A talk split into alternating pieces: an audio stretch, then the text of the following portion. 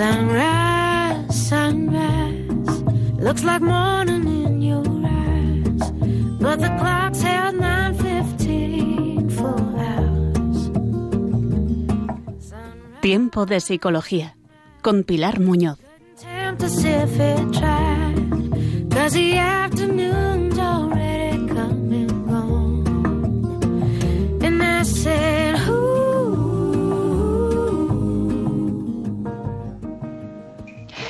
Pues muy buenas tardes, tristes, difíciles tardes, pero esta tarde sobre todo aliviados y fortalecidos por esa bendición tan bonita, tan especial que desde Roma nos ha dado nuestro Santo Padre, el Papa Francisco. Bueno, pues en estos días, más que nunca, hemos de aunar la razón y la fe. Y precisamente aunar la razón y la fe es el propósito de esta santa emisora de Radio María y de este espacio que, por supuesto, se acaban de sintonizarnos, es tiempo de psicología.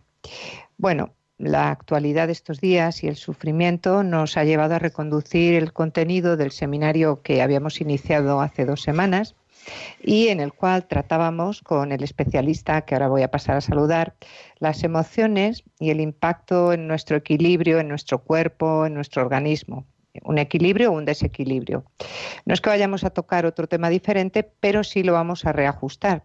Pero antes de, de meternos en más harina, voy a pasar inmediatamente a saludar y a presentar de nuevo a nuestro joven y, sin embargo, un experto maravilloso en quiropráctica que es don Arturo Gallego Lario. Bueno, es Arturo Gallego Lario porque es que su juventud es tan escandalosamente joven que hay que decir Arturo. Muy buenas tardes, Arturo.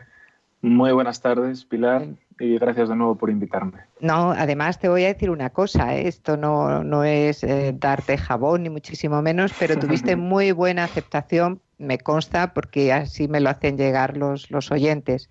Bueno, Arturo, que el, el tiempo en la radio es oro vamos a pasar directamente a la primera pregunta para que tú nos, nos, vayas poniendo los dispositivos hacia donde nos tenemos que conducir esta tarde. ¿no?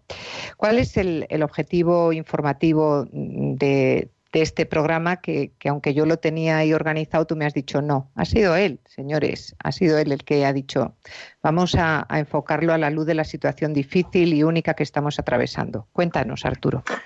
Bueno, Pilar, como, como ya sabemos, eh, estamos viviendo en tiempos de cambios, crisis, incertidumbre, estamos en tiempos un poco raros, ¿verdad? Así es. Entonces, me gustaría hoy compartir con todos ustedes algunas de las claves que nos están permitiendo a mis pacientes, a mi familia y a mí atravesar este desierto en el que nos encontramos ahora. Uh -huh. Son claves muy relacionadas sobre todo con el esfuerzo frente, en muchas ocasiones, a una cultura frenética o estresada o sin tiempo. Uh -huh. La primera de todas es cuidar de nuestra salud, cuidar de nuestra salud física, mental y espiritual. Uh -huh. Nuestra salud física a través del descanso, la alimentación o el ejercicio. Ya a lo largo del programa vamos a ir desarrollando esto un poquito más. Nuestra salud mental a través de la lectura, el trabajo, mantener la mente activa. Uh -huh. Pilar, no sé si alguna vez has perfectamente, escuchado esto. Que... Perfectamente, eh, te estoy siguiendo y además me está interesando porque ya les, les anticipo, queridos oyentes, que tengan cerca un cuaderno y un bolígrafo porque me consta que ha hecho un diseño a la carta, no es de estos que se suben en YouTube, sino que es un diseño de bloques para trabajar el aspecto físico, el aspecto mental, el espiritual ya tenemos técnicos en la casa, ¿verdad, Arturo? Así es. Porque es curioso que siempre nos quejamos de, del poco tiempo que tenemos o de lo rápido que se nos pasan los días.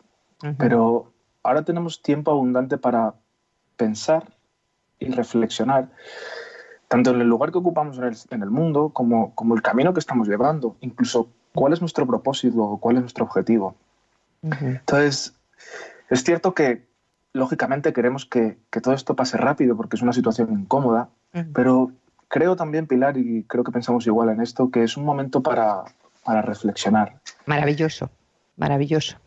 Porque al final, en una parte espiritual sabemos que formamos un todo, somos un cuerpo, una mente y un espíritu.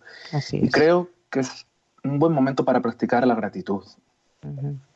Qué bonito, qué bonito, efectivamente.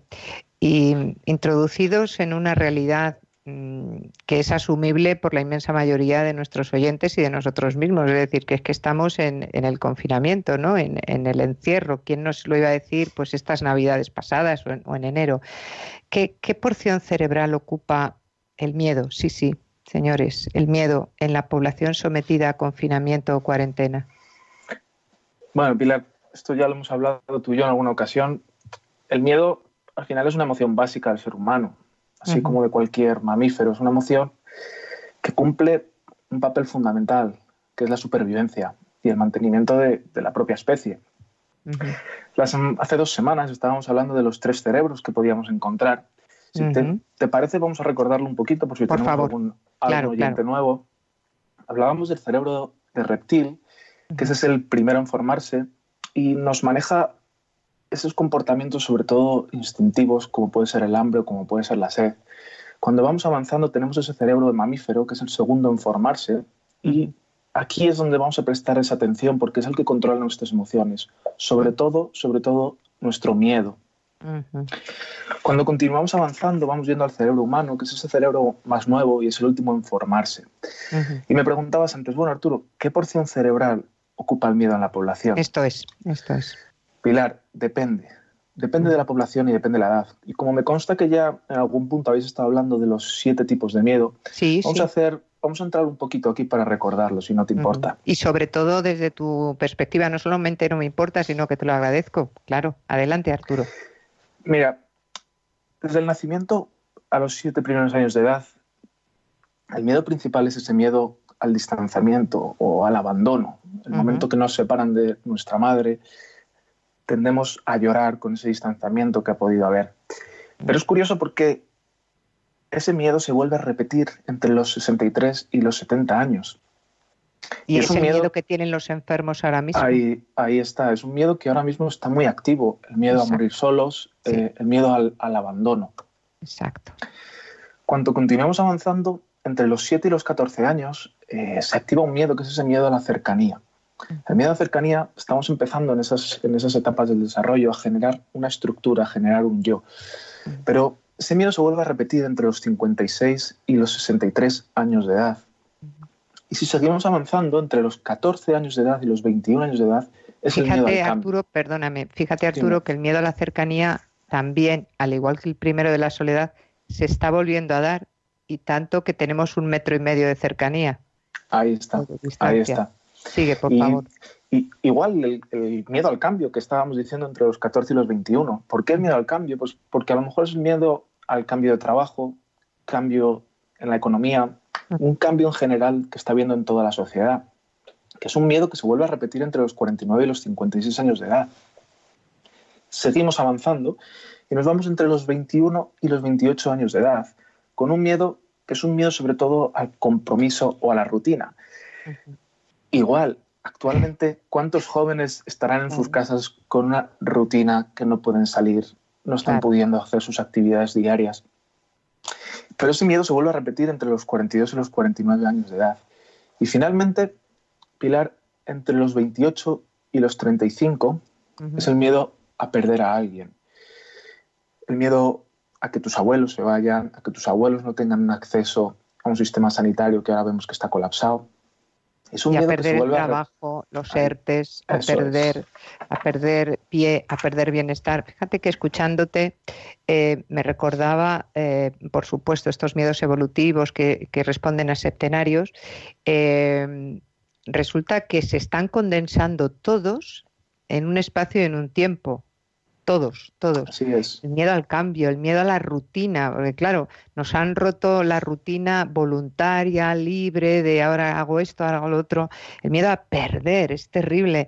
Eh, y estamos afectados todos, desde el primero al último. Y, esto es igual en Singapur, que, ahora mismo en Seattle, que, en Colombia. Es decir, que, es exactamente. Y cada uno, y cada uno de una forma, porque al final, dentro de una familia, cada uno va a llevar este miedo de una forma totalmente distinta. Y aquí me gustaría preguntarte a ti, Pilar, desde un poco el punto de vista de psicología, ¿cómo nos enfrentamos al miedo? Ya que entiendo que tenemos que aprender a naturalizar esta emoción, si no, acabará volviéndose un trastorno patológico disfuncional. Entonces, desde el punto de vista de la psicología, ¿qué nos podrías recomendar?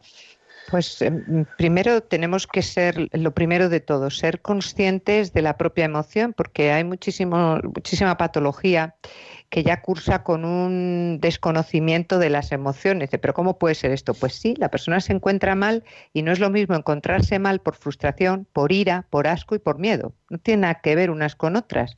Entonces, ese jaleo, ese malestar, pues hay que saber exactamente qué es lo que tengo. La mayoría de la gente ahora mismo tiene frustración, pero hay gente que tiene miedo, según los tramos de edad y según la patología previa. Es decir, una persona previamente depresiva, melancólica, distímica, que son como gradientes dentro del, trastorno del bajo ánimo, pues por supuesto que tienen miedo, tienen miedo a empeorar, tienen miedo a ese cambio, tienen miedo a no ser capaces de adaptarse. Eh, personas mm, más organizativas, más impulsivas, tienen miedo a perder, tienen miedo a, desajustarse, a decir, ¿seré capaz yo de aguantar esta situación? ¿Seré capaz de, de autorregularme? Porque claro, van pasando los días y las patologías afloran. Y el que no tiene patología tiene que reconocer todas esas emociones. Eh, la más peligrosa es la frustración porque directamente desencadena la ira pero el miedo hay que saber reconocerlo y saber poner miedo a qué, porque esto es muy individual, cada uno tiene miedo a una cosa, y según lo que has dicho tú magníficamente bien, el miedo a perder, el miedo a la soledad, porque ahora mismo habrá muchos oyentes mayores, y eso, esas personas a qué tienen miedo, caramba, no enfermar. Mm, dice, ¿cómo no va a ser esto, Pilar? No enfermar, lo que tienen es pánico a entrar en un hospital y morir solos o estar solos en una habitación, porque después eh, hay otro segundo miedo que es el miedo a sentirse y a vivirse estigmatizados, cosificados. Porque claro, el vecino que se sabe cuando vas en la ambulancia, cuando te sacan que tienes el coronavirus, somos así ya en la peste bubónica que, ocurrió en Europa en el siglo XIV y en el cólera, eh, el cólera del, del siglo XIX ocurrió lo mismo. Eh, incluso familiares abandonaban a los enfermos. No es el caso, pero ahora las condiciones per se sanitarias nos obligan a eso. Pues claro que tienen miedo. ¿Los niños a qué tienen miedo? Pues los niños, igual que los animales de compañía, sienten que hay algo que, no está ocurriendo de manera rutinaria. Y tienen miedo, tienen miedo a desconectarse. ¿Por qué no puedo jugar a calle para qué? Claro que tienen miedo, por supuesto. Y el joven, muchos jóvenes que tenían una costumbre, cuando digo muchos, no digo todos, pero sí hay muchos eh, que tenían unos hábitos absolutamente mm, patológicos, como pueden ser los botellones, eh, el consumo de sustancias. Pues tienen miedo a partir de brotes que están surgiendo de síndrome de abstinencia. Hablo no de oídas. Entonces, ¿cómo se puede combatir el miedo? Primero, diciendo cada individuo, este miedo que yo tengo, ¿a qué responde? Porque es individual. Y después el miedo se combate con pensamientos incompatibles con el miedo. Eh, yo digo algunos, algunos, que a uno le puede valer y a otro no, pero en general, si la población no está muy patologizada, sí les puede venir muy bien. El, primer pensamiento, eh, el que es se debe poner uno como un leitmotiv de día es esto no es permanente, pasará. Insisto, esto no es permanente, pasará. Y decirlo como una oración, en, los momentos en que uno está como, como algo enjaulado, como, como un animal, ¿no? Otro, eh, voy a decir tres solamente, ¿eh? no corro ningún peligro, no corro ningún peligro en casa. El peligro de infectarnos todos, el peligro de morir lo tenemos desde que nacemos, por favor, vamos a tranquilizarnos. Puedo tener control de cada acción que realizo, puedo tener control de cada acción que realizo, puedo respirar, porque hay muchas situaciones de claustrofobia, situaciones de ansiedad generalizada, ataques de pánico. Bueno, puedo moverme, poco, bueno, pero puedo moverme. Y luego nos dirá Arturo hasta dónde nos podemos mover, que es mucho más de lo que pensamos.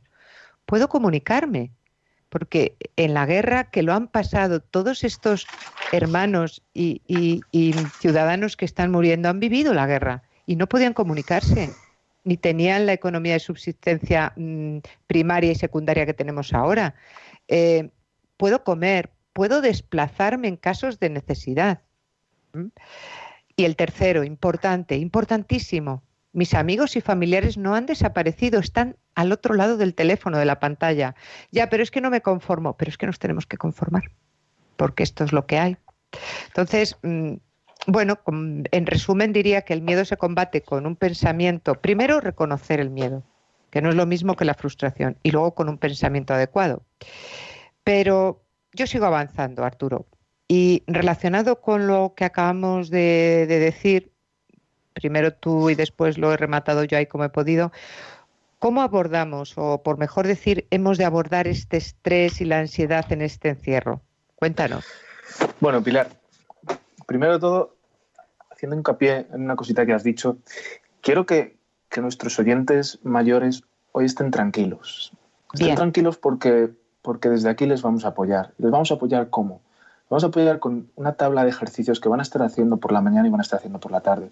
Entonces, les pido por favor que si están escuchando, esperen un poquito porque, porque nosotros vamos a ayudarles y vamos a ayudarles a combatir esto de una mejor forma. Entonces, volviendo a tu pregunta sobre el estrés y la ansiedad. Pilar, el estrés es una respuesta natural del organismo y al final nos permite adaptarnos a los cambios, cambios como el que estamos teniendo ahora mismo. Pero dentro del estrés lo tenemos que dividir. ejemplos de, ese estrés adaptativo. Pues, por ejemplo, tenemos que dividirlo en un estrés bueno y un estrés malo. Un estrés bueno, Pilar, yo te digo a ti, Pilar, hay un virus y tenemos que quedarnos en casa. Es un estrés bueno. ¿Por qué? Porque tú has tomado una reacción ante esto y has dicho, oye, vale, me voy a quedar en casa. Un estrés malo que sería, después de dos semanas en casa, tú continúas con esos niveles de cortisol, esos niveles de estrés en el cuerpo, que acaba generándose algo patológico. y no puedo, y no puedo, y no puedo con esto, y tengo que salir, ¿no? Ese sería el estrés malo. Eso es, porque al final el estrés tiene, tiene tres etapas. Una etapa que es una reacción de alarma, que es donde nos da esa atención o esa concentración para protegernos. Como decíamos antes, para protegernos y que podamos continuar superviviendo como especie.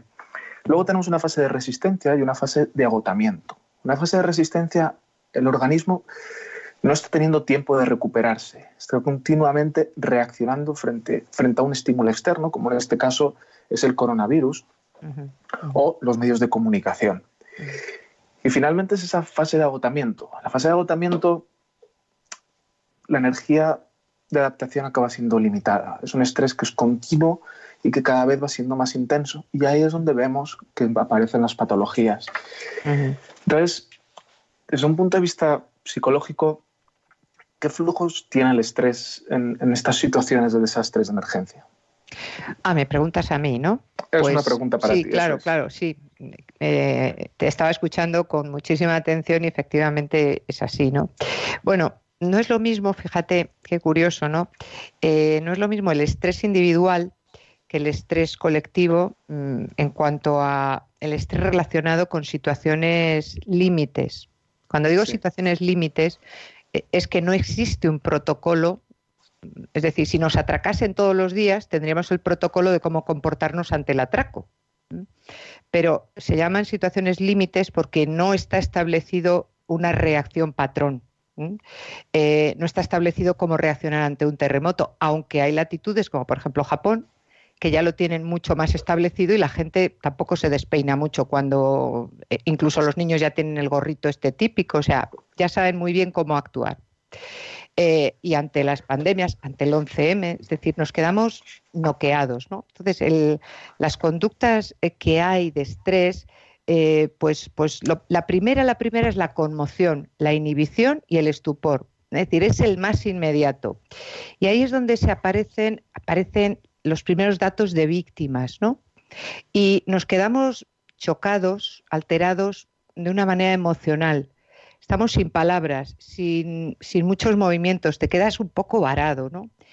Y el primer, después de ese momento de uff, como dicen ahora los jóvenes, mm, estamos flipados, pues después de ese momento eh, hay una reacción, pero una reacción impulsiva, como de, huida, de alejamiento. Fíjate que en los primeros, las primeras horas porque España también culturalmente tenemos, eh, tenemos un modo, un modus operandi, y desde luego somos menos disciplinados por cultura, no es algo peyorativo que los pueblos orientales. Entonces, rápidamente, oye, que nos fuimos a la segunda vivienda de la playa, porque dice, bueno, aquí el foco está en Madrid, pues me voy a ir a Murcia, porque era algo que se quejaban los murcianos, ¿no? O sea, que vienen aquí a contagiarnos. O sea que la, la primera reacción es el estupor, la conmoción, y la segunda es la huida, el alejamiento de los focos de la catástrofe. Como tú has dicho a nivel individual, evidentemente es por pura supervivencia. Y luego pasamos al miedo colectivo. ¿eh? Esta es una reacción absolutamente frecuente. Y cuando estamos pegados al televisor y empiezan a salir los datos, entreverado con los políticos o los dirigentes o los responsables o los militares o los sanitarios, eh, mm, aparece una tintura de un miedo mm, con una vectorialidad mayor. Es decir, mm, tenemos un, pinzamiento en el estómago de Dios mío, Dios mío, ¿qué va, ¿qué va a pasar?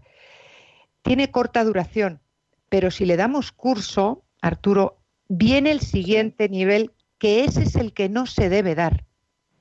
Mm. Y es el de pánico. El miedo colectivo se dio en los primeros momentos en las compras de los supermercados que arrasaron con el papel higiénico sobre todo. Y ahora explico. Lo del papel higiénico es una necesidad de control que se asocia a una limpieza extrema cuando en realidad si nos ponemos a pensar sí es un eh, es algo más periférico porque antes que eso pues pues estarían pues, pues, no sé el alcohol o, el agua oxigenada o el algodón si me apuras pero no vamos a entrar en escatologías, pero vamos, que es, es, fácil de sustituir el papel higiénico. Bueno, pues sin embargo, se da en este momento de miedo colectivo porque no hay análisis, hay estampida. Lo que no se debe hacer, de momento no ha aparecido. Eh, esto se dio en el Madrid Arena por favor, esto no se puede dar, no se puede dar, porque es una reacción que dura pocas horas, pero causa más víctimas y más desastre que la propia situación de desastre, que es la situación de pánico, porque es un miedo absolutamente irracional y colectivo y vicariante. Vicariante significa que se contagia, que se pone la gente a correr y, ¿qué pasa? Pues, pues estás corriendo, ¿no? Y normalmente se moviliza porque eh, es la sensación muy desagradable de estar atrapado. Ah, estás atrapado en casa. Menos mal que al estar atrapado en casa, como mucho se puede dar ataques de pánico al salir al balcón a, aplaudir y conectar con otro que esté en el ataque de pánico. Si estuviéramos todos conviviendo en una nave sería diferente, porque ahí sí se hubiera dado ya el ataque de pánico. Al estar confinados no se da, afortunadísimamente. Bueno, luego vendría una necesidad de huida colectiva, de éxodo, de a ver hacia dónde nos vamos, hacia dónde nos movemos. Eh, esto se ha dado mm, como eh, en pequeños grupos de la gente que estaba fuera de su país, el querer volver.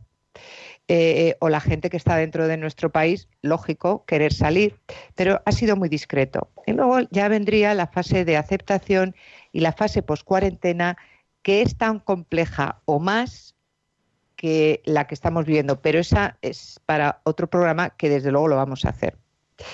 Eh, y si te parece, Arturo, quiero mm, dar un respiro porque creo que nos lo merecemos, porque llevamos mm, muchos días, muchas horas, con muchísimas, muchísimos matices de emociones. Eh, quiero que mm, escuchen ese corte, pero ese corte lo ha elegido Arturo y yo no voy a pisar a nadie el buen hacer. Por favor, Arturo, explícanos qué, van, qué vamos a escuchar. Bueno, pues vamos a hablar un poquito, vamos a escuchar hablar del miedo. El miedo y cómo podemos gestionarlo de la mejor forma posible. De, mm, la aceptación, ¿no? Creo recordar, de la aceptación, eh, en este caso, la aceptación de la situación del miedo. Ahí está, ahí está. Bien. Eh, mm, por lo que me comentabas, era un antropólogo y un filósofo que también manejo yo y que es eh, el nombre, ¿te acuerdas de él? Roberto. Roberto, Roberto. Pérez, Si, no me equivoco el apellido, ¿verdad? Sí. Pues entonces, eh, yo creo que Juan Manuel o Germán están preparados ya con el corte y por favor escuchen con atención. La aceptación no es un acto que hacemos sobre un problema o sobre la realidad o sobre nosotros. No es un acto, es una actitud existencial, es, una, es una actitud que define nuestra vida. Es tremendo. Más aún, yo diría que la aceptación es la llave que nos abre a la verdadera espiritualidad. La aceptación es la llave que nos abre a la verdadera espiritualidad. Y también la aceptación es una medicina es una medicina del cuerpo y yo creo que del alma también. Las heridas dentro nuestro y las heridas externas en el cuerpo, enfermedades y todo lo que vivamos puede empezar a sanarse cuando instalamos la aceptación. Sin aceptación, el proceso de la enfermedad o el proceso del dolor o del sufrimiento avanza y nos arrastra. Por eso la, aceptación es sanante. Y también que esta actitud existencial con la vida, que es la aceptación, nos permite vincularnos sanamente con los otros. Por eso mi pregunta fue, ¿se puede hablar de la aceptación si no nos entendemos a nosotros? ¿Cómo aceptar la realidad? El tema me llevó hacia adentro de nosotros, hacia una especie de anatomía del espíritu, una anatomía de la, de la conciencia. Tener que entenderme adentro mío y decir, ¿cómo es posible que estando en este país de 1.200 millones de personas, en el hacinamiento y con la realidad que tienen, ¿cómo es posible que uno pueda vibrar la sensación de que estas personas aceptan la vida de una manera sana? Me parece precioso, te deja mm, con muchos, muchos toques de reflexión, ¿no? ¿Quieres, eh, ¿Quieres aportar algo, Arturo, a, completar lo que dice Roberto? Me parece maravilloso, ¿no? La aceptación. Bueno, primero de todo, yo creo que tenemos que aceptar eh, esta situación que tenemos y a partir de ahí ver cómo podemos llevarla de la mejor forma posible. Porque por mucho que queramos o no, la situación no va a cambiar. Entonces, actualmente no va a cambiar. Iremos viendo al cabo de las semanas cómo va variando todo esto. Muy bien, pues vamos avanzando y vamos a, después de, esta maravilla, esta píldora de reflexión de Roberto Pérez, eh, estamos nuevamente con, con, ustedes, con nuestros oyentes. Les recordamos que estamos en el espacio de tiempo de psicología, que han sintonizado en la radio de la Virgen, Radio María, y que les están hablando Arturo Gallego Lario y Pilar Muñoz. Eh, que bueno, pues tengo aquí la batuta para que la, maneje mejor Arturo que yo. Arturo, vamos a seguir. Ante esta situación de pánico, de estrés que, me estabas comentando, ¿cuáles son las fluctuaciones que tiene el organismo, que tiene nuestro cuerpo, por favor? Bueno, Pilar, pues hasta ahora hemos estado hablando sobre todo del miedo y el estrés. Ahora vamos a ver cómo está reaccionando nuestro cuerpo qué es normal o qué es patológico. Hay una parte del cerebro muy concreta que se llama la amígdala, que es una parte encargada de, de codificar. Que no tiene nada que ver, perdona, eh, Arturo, con las anginas, con las amígdalas. nada que ver, nada que ver. Está en nuestro cerebro. Vale. y es una parte encargada de determinar si hay una posible amenaza. Y cuando hay una posible amenaza, lo que hace es buscar en nuestros recuerdos y ver si debemos o no debemos tener miedo.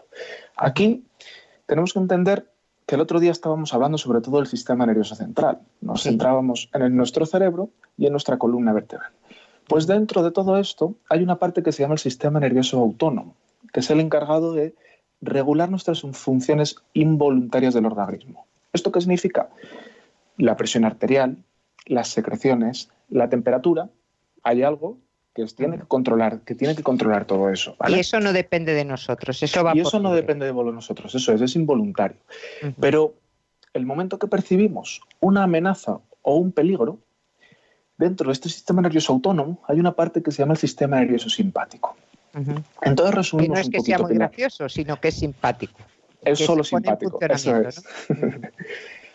Ahora, hemos tenido una crisis por el coronavirus, se ha activado nuestro sistema nervioso simpático y cómo reacciona nuestro cuerpo ante esto. Nuestra musculatura se contrae. En las últimas semanas he tenido muchas llamadas de pacientes diciéndome, Arturo, estoy con la columna vertebral muy contraída, me duele mucho. ¿Por qué es? Porque se ha activado el sistema nervioso simpático.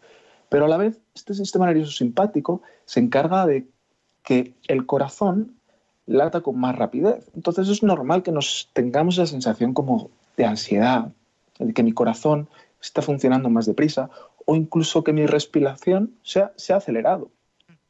Y en todo esto, la parte más importante y con la que nos tenemos que quedar es que cuando el sistema nervioso simpático se activa, Pilar, el sistema inmunitario decae. El sistema inmunitario queremos... esto es lo central que nos están diciendo los sanitarios con el coronavirus. El sistema inmunitario tenemos que tenerlo al 100%. Pero si activamos el sistema nervioso simpático porque estamos con mucho estrés, mucha alerta o todo el día conectados a las redes sociales, ¿qué va a producir? Que nuestro sistema inmunitario decaiga. Claro. Que estemos más expuestos a todas estas infecciones. Incluso a un catarro común, vaya. Incluso a un catarro común.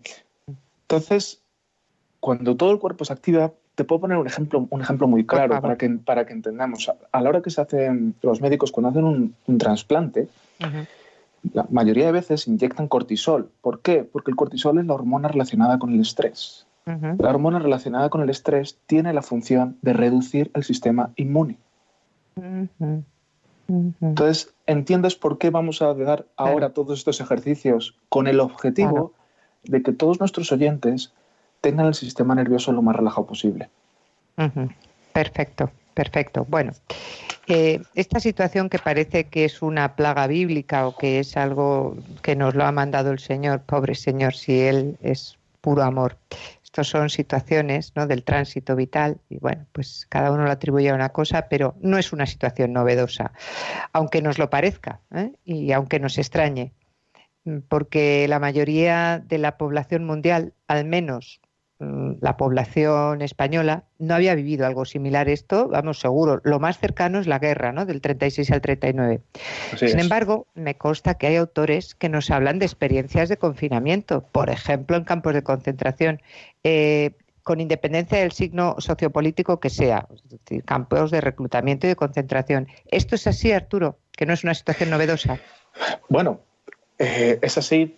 No sé si ¿Has escuchado hablar del autor Víctor Frank? Bueno. Eh, un libro, un libro muy, muy bueno que recomiendo totalmente, es El hombre en busca de sentido. Maravilloso. Y Víctor Frank, y Víctor Frank decía una frase que a mí me encanta. Decía, si las circunstancias externas pueden despojarnos de todo, menos de una cosa, la libertad de elegir cómo respondemos a esas circunstancias. Qué bonita. Quien no lo sepa, Víctor Frank eh, fue un importante psiquiatra que nos enseñó que a pesar de estar privados de libertad, como estaban ellos en los campos de concentración, nada, mm, nada comparable a la situación que nosotros tenemos ahora. Nada, nada, Arturo. Siempre, siempre hay un motivo para seguir adelante. Y ese motivo era tener un deber específico. Un deber específico cuando me levanto por las mañanas, ya sea limpiar la cocina, cocinar, hacer los deberes con mi hijo, pero tenemos que buscar en estos días un deber específico para mantener nuestro sistema nervioso activo y no entrar en pánico. Entonces, Pilar, mm, si te parece, podemos empezar a... Pues sí, es más, es que mm, sin más dilación vamos a recomendar, pero por favor se lo pido de rodillas, que anoten y que sobre todo practiquen los bloques que nos va a recomendar Arturo porque es mi Kiro. Y desde luego mm, yo le sigo al pie de la letra porque necesito tener un equilibrio sobre todo de cuerpo. Así que Arturo, todo tuyo el bloque. Bueno, los ejercicios de confinamiento que vamos a hablar ahora los hemos dividido en dos partes. En la parte de estimulación cerebral y la parte física. La parte de estimulación cerebral la he desarrollado yo y la parte de estimulación física la hemos desarrollado junto a Borja de Couto, que es nuestro, nuestro entrenador personal, ¿vale? Primero de todo, vamos a hacer los ejercicios de estimulación cerebral. Se va a dividir en seis bloques, ¿vale, Pilar? ¿Seis bloques correspondientes a seis días o da igual? No, va a ser todos los días. Van a ser seis ejercicios distintos, seis ejercicios de estimulación cerebral y seis ejercicios de estimulación física. Muy bien. Y, cada, cada, ejercicio responde a un tipo de área del cerebro, ¿no? Eso es. Y ahora es cuando quiero que nuestros, nuestros oyentes estén tomando nota. Número uno es la importancia de la rutina. No me cansaré de decirlo. Cuando estamos en nuestra vida habitual, nos gusta salir de ella. Tenemos que encontrar una rutina. Tenemos que tener un horario. Número dos. O sea, no estamos de vacaciones, Arturo. rutina, horario, vale. Y ahora vemos cómo vamos a ayudar a nuestros oyentes a tener, tener una rutina. Número dos. Número dos, vamos a conocer nuestro punto débil y vamos a cuidarnos. Pilar, todos sabemos, o al menos deberíamos saber, cuál es nuestro punto débil. Si somos de los que entran en pánico con cuestiones de salud, vamos a limitar la información a la que nos estamos O exponiendo. sea, el hipocondríaco, poca información. Eso es, vamos a limitar las tecnologías. La- vemos que las tecnologías activan el hemisferio izquierdo del cerebro, que como hablábamos el otro día, el hemisferio izquierdo es el encargado de la negatividad, de estar triste, o el meterme en mi yo, mi yo, mi yo, y no compartir con mi entorno. Entonces, para ir resumiendo, hemos dicho la importancia de las rutinas, Pilar. Número dos, conocer nuestro punto débil. Número tres, vamos a cuidar de la alimentación. Mientras te cuidas a ti, estás cuidando a tu familia. Mientras cuidas a tu familia, estás ayudando al resto de la sociedad. Y mientras ayudas al resto de la sociedad, estás ayudando al propio sistema sanitario. Oye, esto Aquí es como algo- una piedra en el estanque, me encanta el sistema de ondas. Aquí hay algo que, que yo el otro día, mm, perdón Pilar, pero me decepcioné un poco el momento en el que entré en el supermercado. ¿Por qué? ¿Por el papel Porque no es- higiénico no? No, porque nos han dicho, vamos a cuidarnos, vamos a quedarnos en casa y vamos a cuidarnos. Y iba a hacer mi compra y veía que la zona de las verduras y la zona de la fruta estaba totalmente llena. Pero me iba a la zona de la comida procesada, azúcares, bollos, patatas, y estaba totalmente vacío. Si sabemos, o al menos deberíamos saber, que las frutas, como son los cítricos, las naranjas, las mandarinas y el limón, Sí. tienen vitamina C, Sí. y que esa vitamina C juega un rol muy importante en la, en la defensa de nuestro sistema inmune, pues vamos a usarla. Claro, claro. Es un Vamos ejercicio de responsabilidad. Entonces, por favor, nuestros oyentes, el consumo de naranjas, mandarinas limón. Vamos a intentar tener nuestro sistema inmunológico lo mejor posible. Genial. Número, número cuatro, Pilar, si seguimos avanzando, vamos a buscarnos retos positivos. Ay, qué bonito, me gusta. ¿Qué ¿Se significa pueden esto? tener en casa? Vamos a leernos un libro, vamos a leernos dos libros. Durante estas tres semanas, ¿cuántos libros me voy a leer? O voy a ordenar la cocina.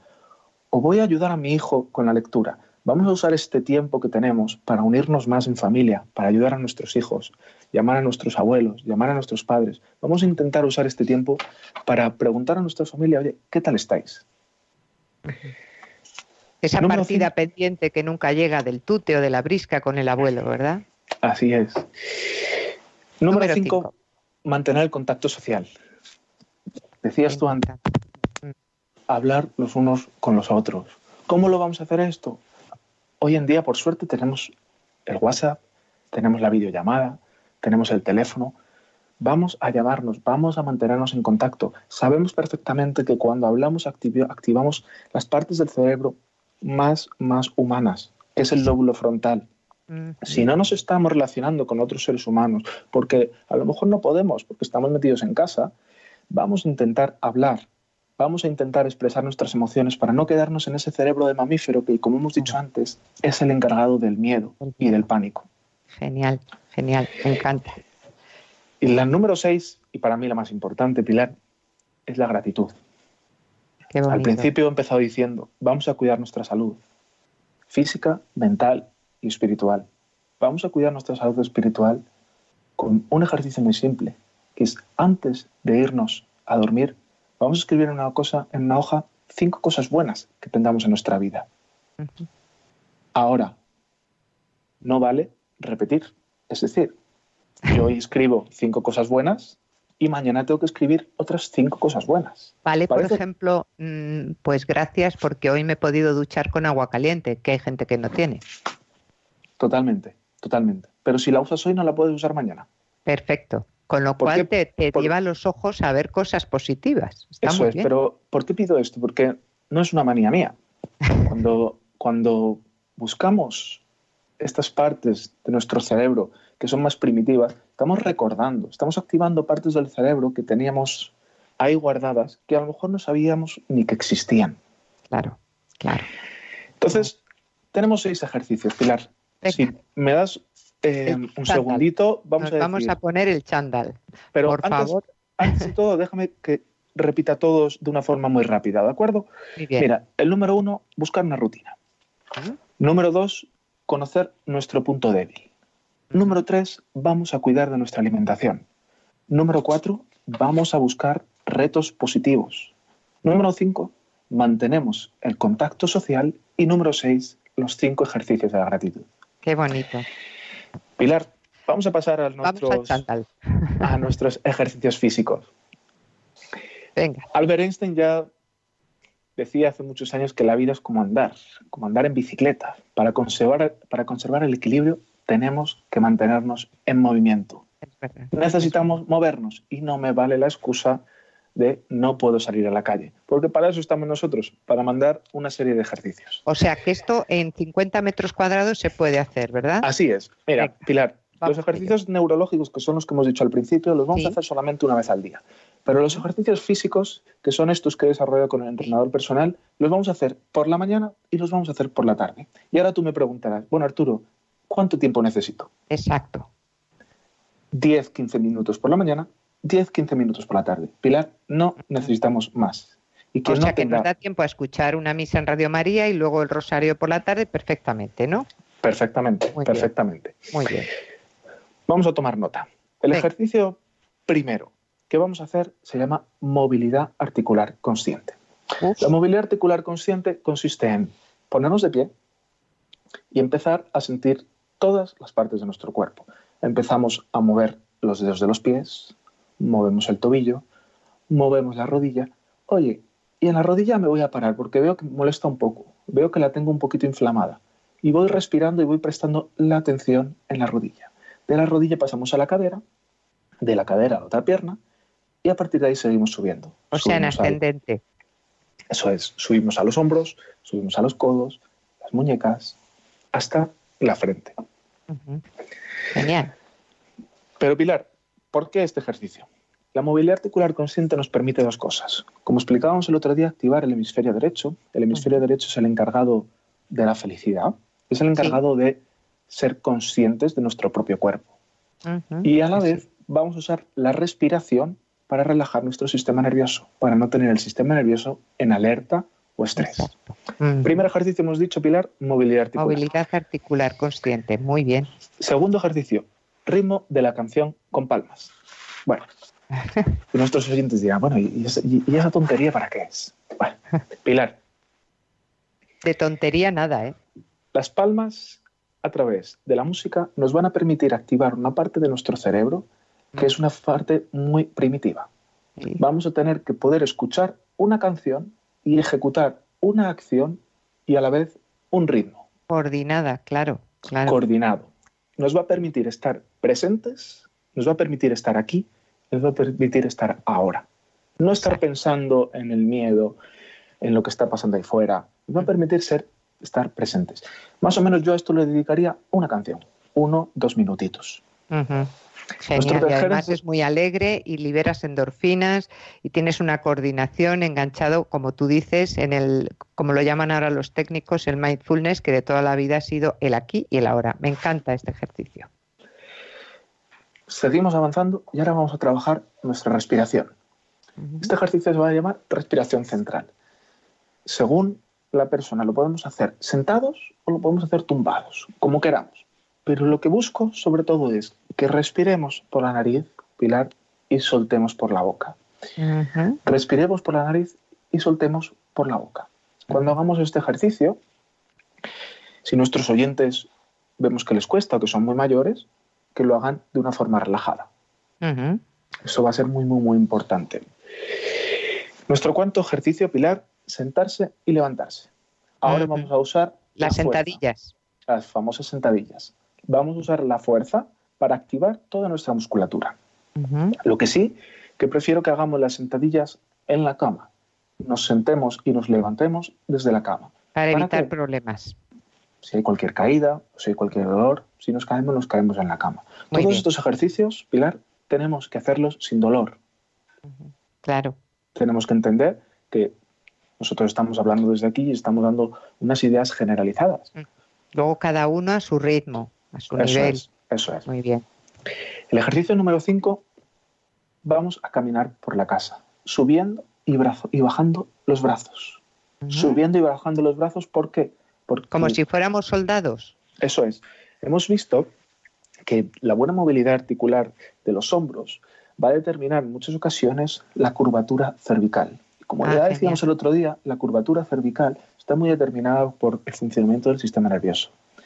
Entonces, caminar por casa. Tenemos una casa de 40 metros cuadrados, pues caminamos 100 veces. Tenemos una casa de 200 metros cuadrados, pues caminamos 20 veces. Pero este ejercicio va a ser mínimo 5 minutos. Muy bien, muy bien, muy bien. ¿Y el sexto? Y Pilar, para acabar, si te parece, vamos a continuar alegrándonos y este ejercicio va a ser bailar. Hombre, ahí te estaba yo esperando, Arturo, mi querido es- Arturo. Si estamos con nuestra familia, podemos bailar. Si estamos solo, podemos bailar. Pero lo importante es que disfrutemos del momento, disfrutemos ahora y movamos el cuerpo. Genial, genial. Pues eh, esperando esto, porque sé que eres joven y que te gusta pues eh, el movimiento, la música, y a nosotros también, caramba, porque las personas eh, mayores o, o los ancianos les encanta moverse y son bailones y lo hacen muy bien. Bueno, pues vamos a escuchar una, una rumba, la rumba de la cuarentena, pero antes, antes, mm, permítanme que les les dé el teléfono de Radio María, eh, porque desde luego estamos encantadísimos una tarde más de escucharles y vayan cogiendo mm, sitio y posición, porque nuestros técnicos recibirán sus llamadas con muchísimo gusto. El teléfono es 91 005 94 19 y el boli ese que nunca pinta bien, 91 005 94 19. Y ahora sí, vámonos con el chándal a bailar la rumba de la cuarentena. No digas que no está buena la rumba de la cuarentena. No digas que no está buena la rumba de la cuarentena. Siempre me estaba quejando de que ocio no tenía, que la vida iba pasando, que el vecino conocía. Y hoy me veo aquí en pijama, con tiempo para mi gente, charlando desde la cama, con los del balcón del frente. No diga, no diga que no está buena la rumba de la cuarentena. No digas que no está buena la rumba de la cuarentena. No debemos estar fuera, no lo piden por capricho, es la única manera de poder frenar al bicho. Confiemos en la ciencia, vayamos todos a una, con apoyo y con paciencia tendremos una vacuna. No diga, no diga que no está buena la rumba de la cuarentena. No digas que no está buena la rumba de la cuarentena. En urgencia no te quiero, si no es imprescindible, es mejor llamar primero al número disponible. Y si vas por el mercado o a comprar a la farmacia, si alguien pasa por tu lado, deja un metro de distancia. No diga, no diga que no está buena la rumba de la cuarentena. No digas que no está buena la rumba de la cuarentena. Un aplauso cada día para nuestros sanitarios, militares, policías el resto de funcionarios.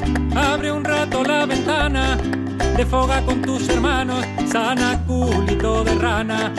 Estamos en buenas manos. No diga, no diga que no está buena la rumba de la cuarentena. No digas que no está buena la rumba de la cuarentena. Un abrazo a los pacientes y a todos sus allegados. Os tenemos en la mente, estamos a vuestro lado. Ciudadanos de este mundo, unidos a nuestra gesta, no olvidemos ni un segundo.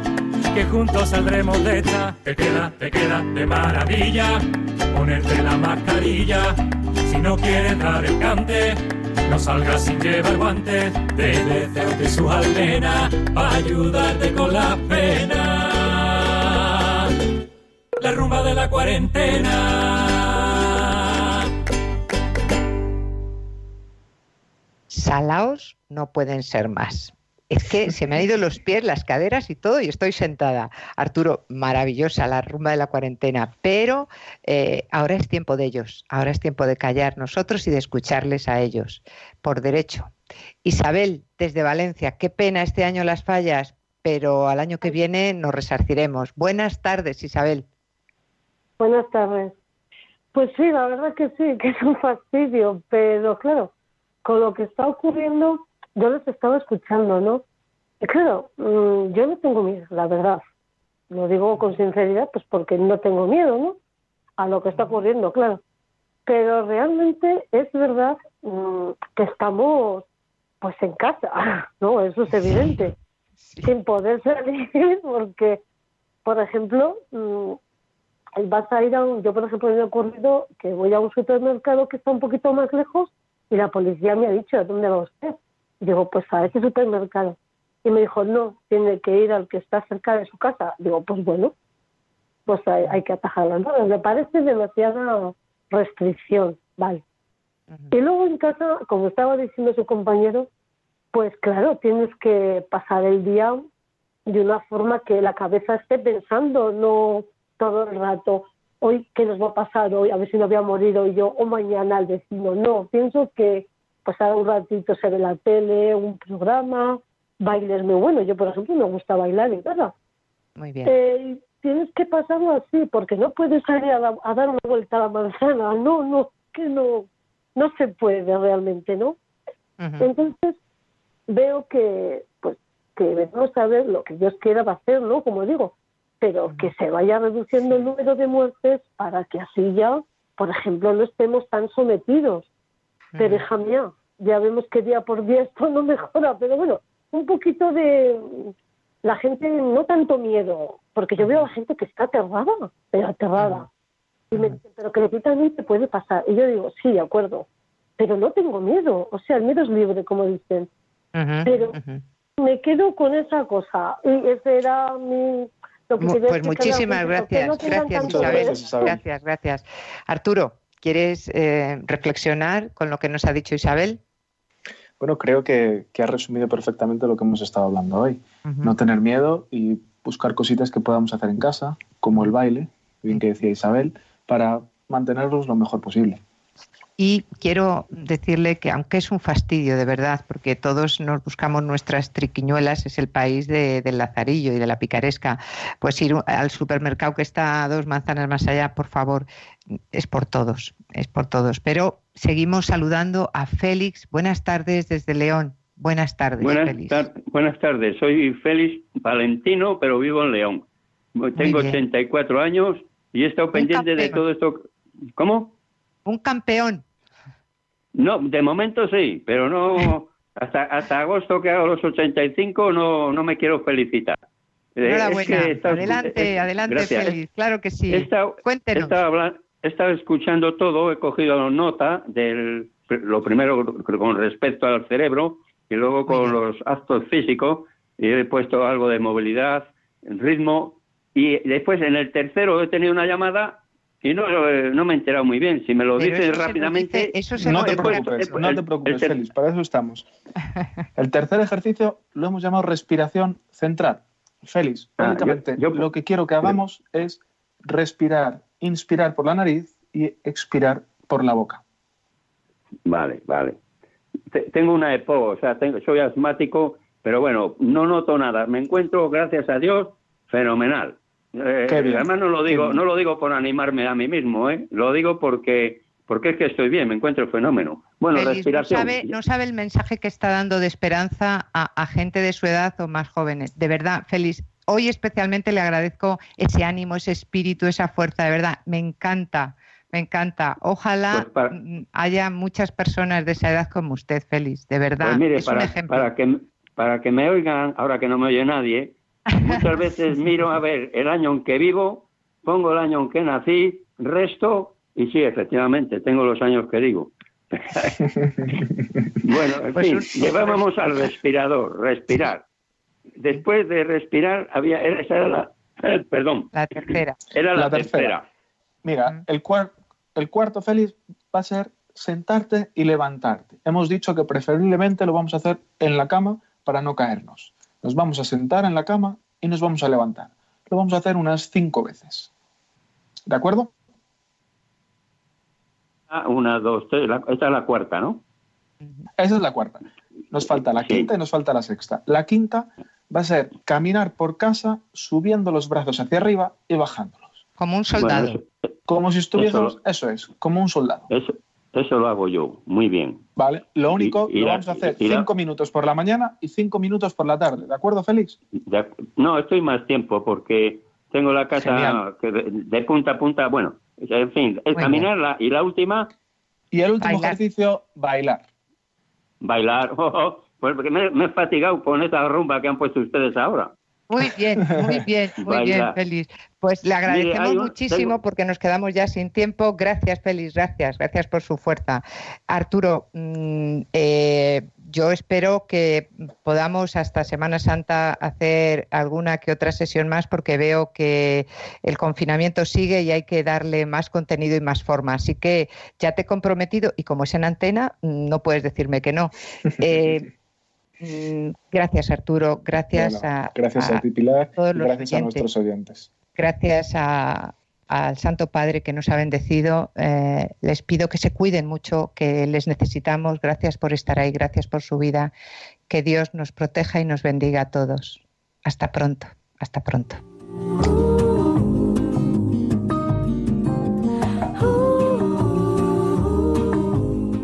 Concluye Tiempo de Psicología con Pilar Muñoz.